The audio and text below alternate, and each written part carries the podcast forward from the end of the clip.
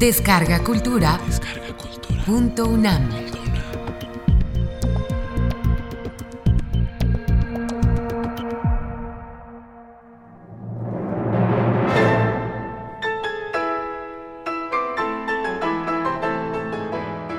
El atentado de José Fuentes Mares.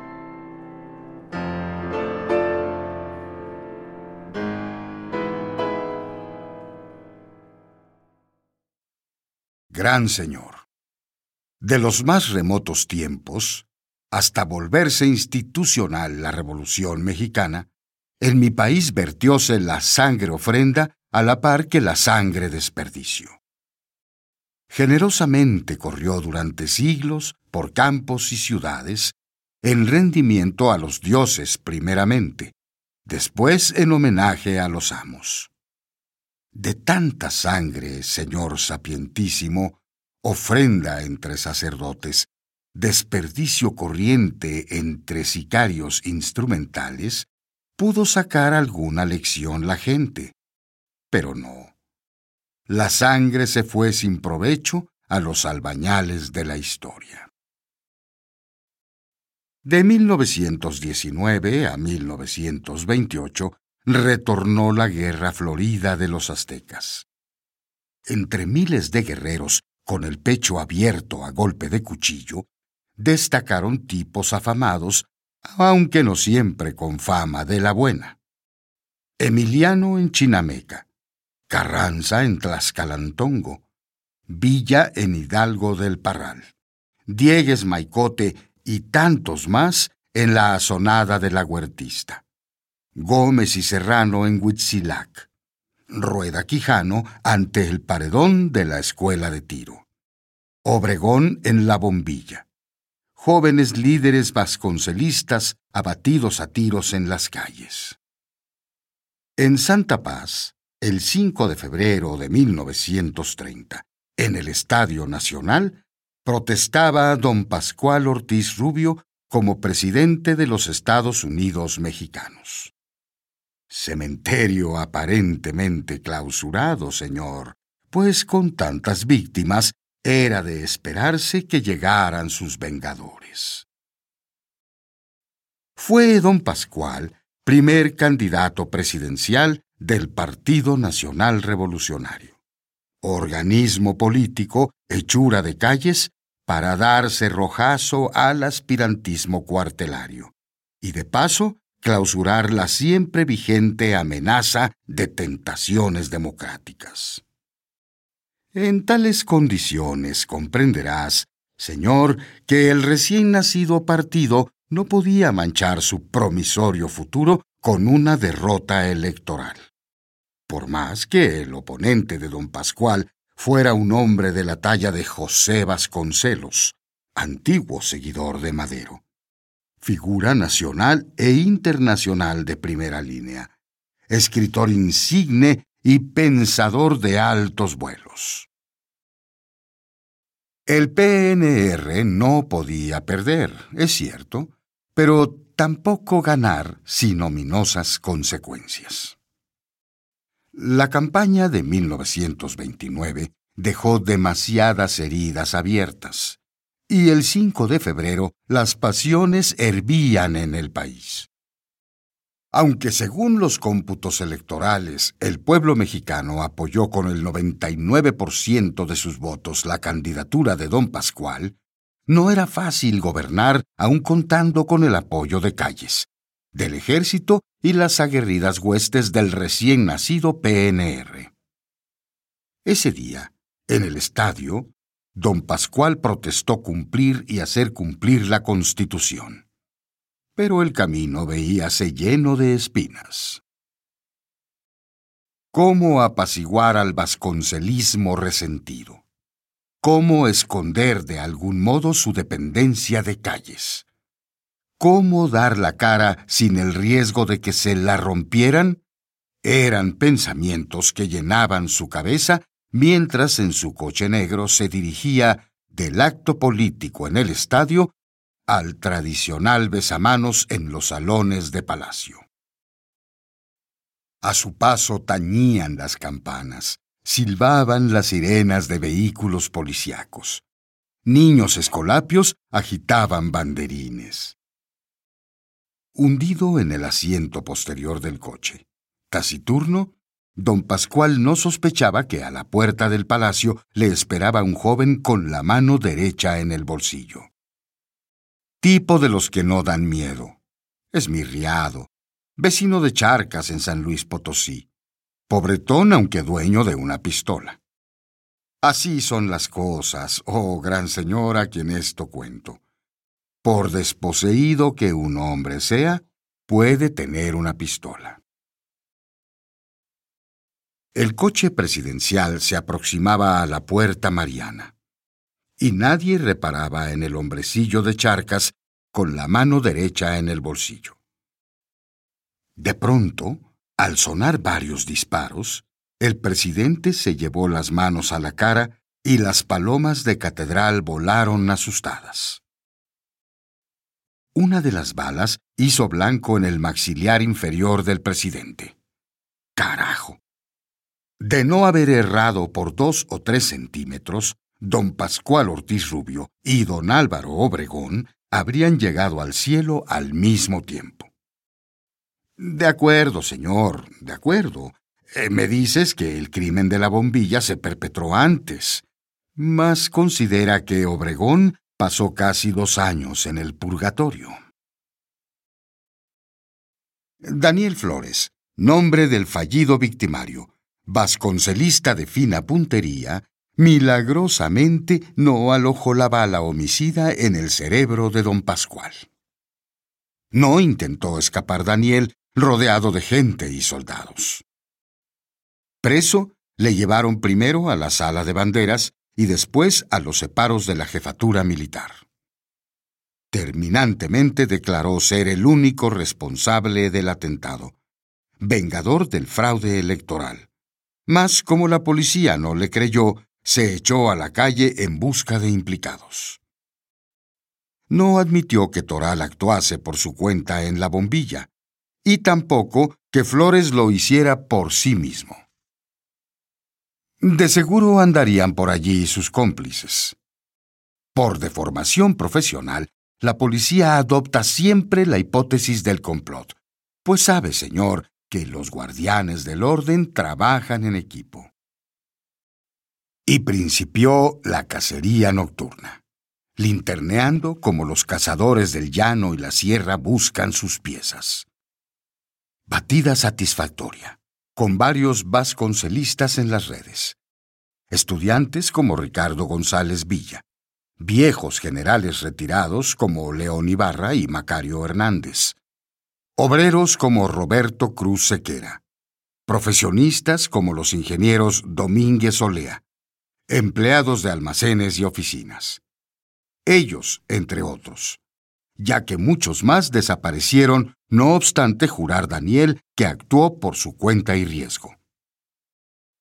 No cabían más conspiradores en las Bartolinas de la inspección de policía, interrogados por el detective Quintana, por el famoso Güero Ortiz, por el matón José Mascorro. Pero nada se aclaraba. El único delito de los presos consistía en su militancia vasconcelista en las elecciones de 1929. Y como no sacaban algo en claro, actuó de nuevo la prodigiosa imaginación que hiere el cuerpo sin matarlo. De escribirse alguna historia universal del tormento, se conocerían mil ejemplos en punto a refinamientos dignos de catalogarse entre las obras de arte. En un primer momento la técnica es banal. El atormentador, como el jugador de póker, mide la resistencia física y moral de su víctima sin enseñar su juego. Después aplica las primeras dosis, moderadas para no debilitar la amenaza de horrores pendientes. Como en todas las artes, en el tormento figuran técnicas y creatividades estrechamente unidas. Has de saber, amo incomparable, que los pueblos sin imaginación fueron siempre malos atormentadores. Preguntas por qué no llamo a los atormentadores con el nombre de verdugos que generalmente se les atribuye. Me concederás razón si te digo por qué. No les llamo verdugos porque el concepto de verdugo resulta inseparable del profesional que, en las antiguas cortes, percibía un salario por cercenar cabezas de herejes, enemigos del monarca y torvos criminales de otro giro. Aquellos burócratas al servicio del Estado evolucionaron con los años. Hoy operan las trampas de los ahorcaderos. Abren la espita en cámaras de gas. Descargan la corriente sobre sillas eléctricas. Aunque no lleven ropajes peculiares como sus antecesores, y nunca se les vea con hachas en la mano, desempeñan la misma función profesional. Ocupan un lugar en la nómina de los estados modernos. Mas los verdugos de verdad jamás son atormentadores. No son capaces de afilar el hacha en la celda del condenado, de tejer la cuerda en su presencia, de exigir ensayos previos en la cámara de gas o en el sillón electrificado. Para atormentar como mandan los cánones, lo primero será no figurar como atormentador en la nómina del Estado. Y lo segundo, gozar de imaginación fecundísima, como los encargados de hacer cantar a los complotistas de 1930. En los separos de la Inspección General de Policía se hicieron las cosas bien. Frente al temible güero, de pie, se encontraba el estudiante González Villa sentado bajo el haz luminoso del reflector. Tres o cuatro tipos presenciaban el interrogatorio.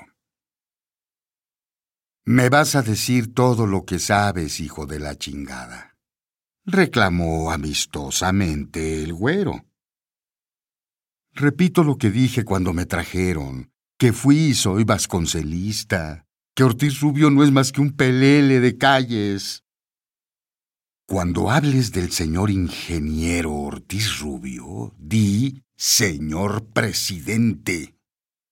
Y cuando hables de don Plutarco Elías Calles, has de decir el señor general Calles.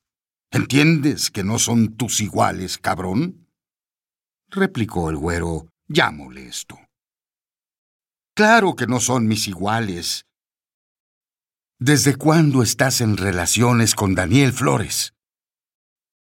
Nunca supe de Daniel Flores hasta ver su nombre y su retrato en los periódicos. La pura verdad. No mientas. Si quiero puedo hacerte hablar. Pero no me gusta la violencia. No me gusta. Pero tampoco me obligues. Mejor habla, ¿no? Yo no lo obligo a nada pero me pregunta por algo que no sé, y si no lo sé, no le puedo contestar.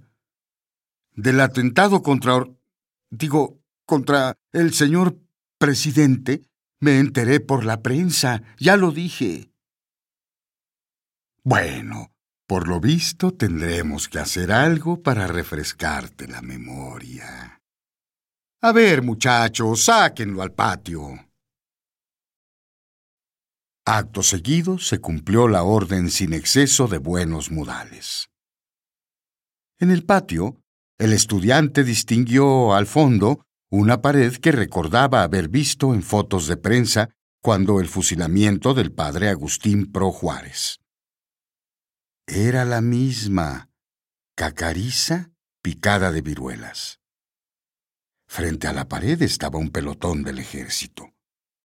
Un oficial fumaba cigarrillos mientras los sardos descansaban en el suelo la culata de sus rifles. Cenizas sus caras, impenetrables como ídolos de barro mal cocido. También la de González Villa semejaba un pedazo de hielo. ¿Vas a hablar o no? He dicho cuanto sé. A ver, Arrejúntalo a la pared. Si me matan, hablaré menos, dijo el muchacho, castañando los dientes. Tienes razón. Métanlo de vuelta. A este hijo de puta lo hago hablar o me quitan el nombre. Y lo llevaron a un cuarto sombrío, apenas iluminado por la bombilla que pendía del techo. Al centro una mesa cubierta de hierro. Los esbirros despojaron al muchacho de su ropa y lo acostaron en la mesa. Que no sé nada, les digo. Déjenme, por favor, gimió al sujetarle brazos y piernas. No sé nada. Cerró los ojos primero. Trincó las mandíbulas. Al morderle los testículos con unas pinzas de electricista, se le cubrió el cuerpo de sudor helado y quedó exánime entre sollozos y estertores. Ya se desmayó el muy cabrón, dijo uno de los operarios. Se te pasó la mano. Vamos con otro mientras vuelve este. Pues a lo mejor no sabe nada. Si has de decir pendejadas, mejor te callas. Pero tampoco el siguiente conocía a Daniel Flores. Ni el siguiente, ni el siguiente. Todos sabían de él por los periódicos y Daniel de ellos ni eso.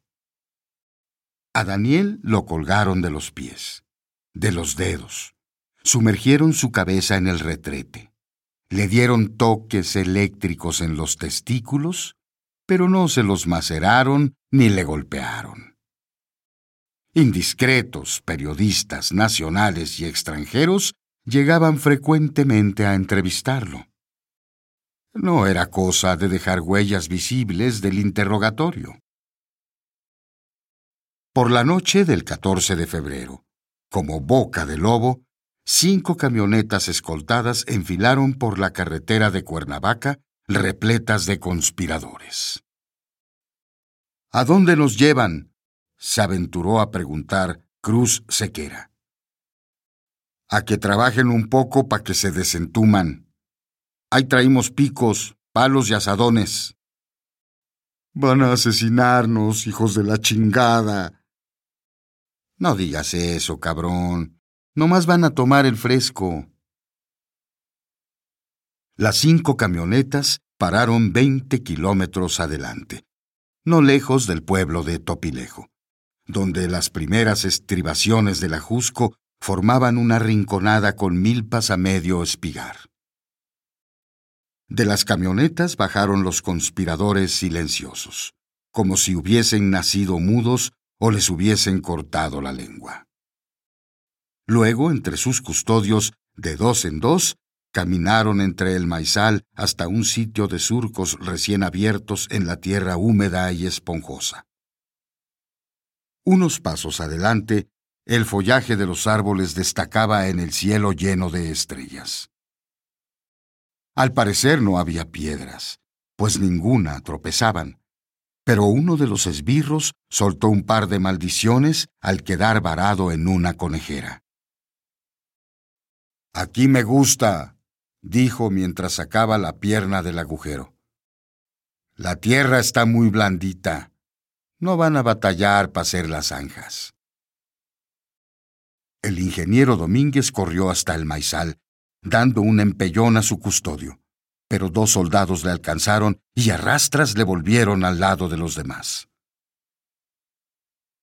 Crímenes como los de ustedes no tienen nombre, dijo el general Ibarra con voz apagada. Y para eso hicimos la revolución. Cállense y a jalar, ordenó el jefe. Ahí están los picos. Denle para que se les quite el miedo. Van a ver que no hace frío. Los conspiradores cogieron las herramientas y principiaron a cavar sin quitarle sus custodios los ojos de encima con el dedo al gatillo de sus pistolas ametralladoras Thompson. Amortiguados los golpes de picos y asadones sobre la tierra floja, oíase el respirar jadeante de los viejos, algún ladrido por el rumbo de Topilejo. Te sorprenderás, señor, saber que nadie quisiera huir que nadie mentara la madre a los esbirros ni se arrojara a sus pies pidiéndoles misericordia. Mas ante la fatalidad brutal, inevitable, la voluntad de escapar y la de protestar desaparecen. Las protestas valen en la vida y para vivir, no si cavas tu sepultura clandestina sin cruces ni epitafios. Al siguiente día, en la Ciudad de México, varias mujeres y hombres llorosos entraban y salían de las demarcaciones policíacas, pero nadie informaba de los conspiradores. Natural. Si no había órdenes judiciales de aprehensión, nadie podía informar cuál sea la celda de los desaparecidos. Es lo normal en regímenes de derecho. En regímenes de derecho, Nadie está obligado a saber lo que ocurre al margen del derecho. Y nunca, Señor poderosísimo, habríase conocido el destino de los complotistas si los perros de Topilejo no hubiesen dado la pista. El 3 de marzo, un mes después de las cinco camionetas, del maizal, de los táscates y encinos con sus follajes dibujados en el cielo, dos campesinos sorprendieron a un perro mordisqueando un antebrazo. Los campesinos siguieron la pista del animal. Entre la milpa encontraron una mano descarnada. Llevaban una pala consigo y removieron la tierra. Hallaron más restos. Enterada la autoridad del pueblo, diez garridos mozos excavaron medio metro. Allí estaban carnes putrefactas, tórax agusanados, cabelleras intactas. Es un cementerio clandestino, dijo el presidente seccional. Vamos a dar parte. Y al siguiente día los periódicos de la capital informaron que los perros de Topilejo descubrieron un cementerio clandestino. El general Amaro, secretario de guerra, llamó a José Mascorro. ¡Qué estúpidos son ustedes! ¿No pudieron hacer el hoyo más hondo? Van a decir los reaccionarios que nosotros matamos a esos hijos de la chingada. Perdónela, jefe. La verdad es que nunca pensamos en los perros, se disculpó Mascorro. La verdad fue que nunca pensaron en los hombres y duerme por ahora. La dicha no cabrá en mi pecho si mañana sientes el deseo de escucharme nuevamente.